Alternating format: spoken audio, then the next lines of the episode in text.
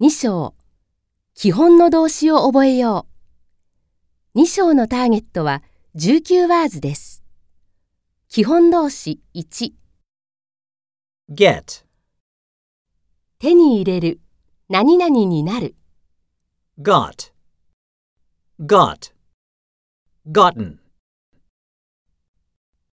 I got a concert ticket.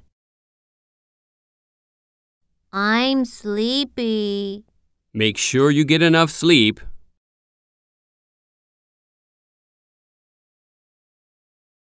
I usually get information from my friend.